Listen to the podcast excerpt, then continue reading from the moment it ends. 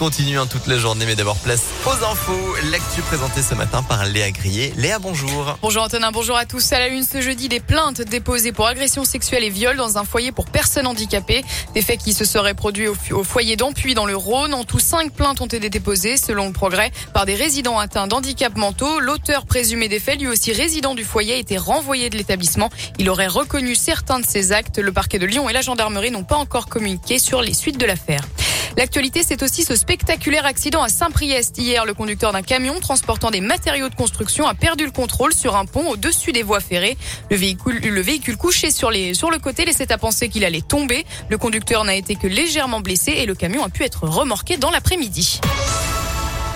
130 passagers d'un avion bloqué au sol à cause d'un oiseau. Le vol Lyon-Dublin qui devait décoller de Saint-Exupéry à 15h40 hier est resté au sol alors qu'il s'apprêtait à quitter la piste. Un gros coup de frein a été donné et l'appareil a été inspecté. Après une heure et demie d'attente, le trajet a été annulé par la compagnie irlandaise Aer Lingus. En cause, un oiseau a heurté et endommagé le moteur. Selon le progrès, les 130 passagers ont été logés à l'hôtel en attendant le prochain vol le lendemain.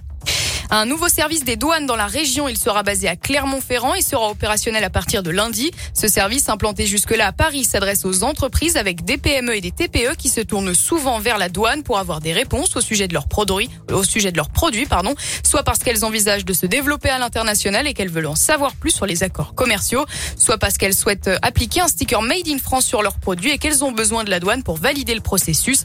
Liane Mbak est le chef du bureau de la politique tarifaire et commerciale. Sur les produits industriels, très complexe de fabrication. Il est parfois compliqué de savoir quelle est l'origine des produits qui entrent dans la fabrication du produit final.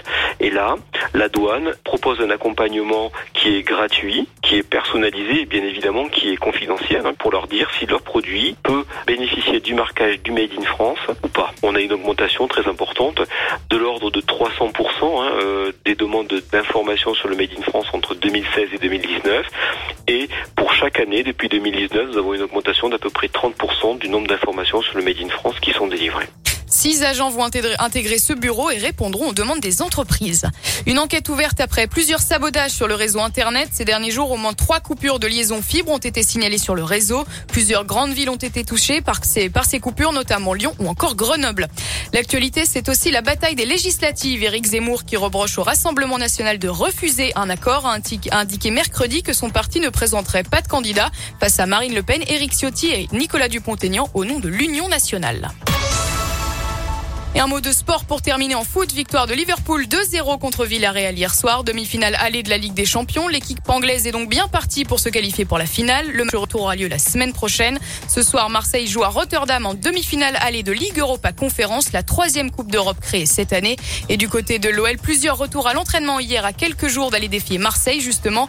Ndombele, Dubois, Cacré et le gardien Anthony Lopez ont pris part à la séance d'hier.